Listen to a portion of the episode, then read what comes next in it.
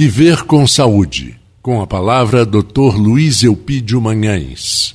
Ouvintes da Folha FM do programa Viver com Saúde, eu sou o Dr. Luiz Eupídio e minha dica para hoje é para as mulheres que têm o sintoma do fogacho.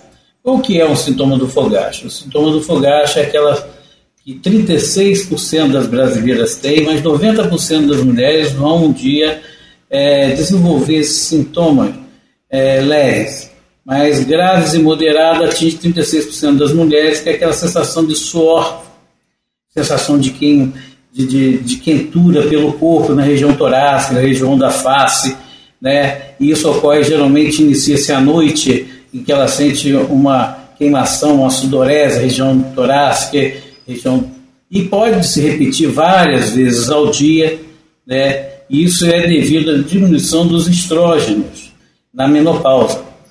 Os estrógenos têm uma ação no hipotálamo e o hipotálamo, devido a essa interação com os estrógenos, é, interfere no equilíbrio termostático.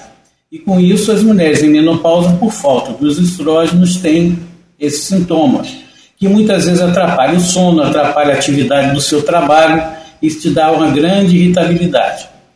O tratamento específico para essas fogacho é exatamente a reposição de estrógenos. E quando isso não é possível, o antidepressivo de ação leve, tratamento também para diminuir a ansiedade do estresse, como yoga, atividade física, que ajudam muito no controle e como muitas vezes evitar esses sintomas. Essa é a minha dica de hoje. Bom dia para todos.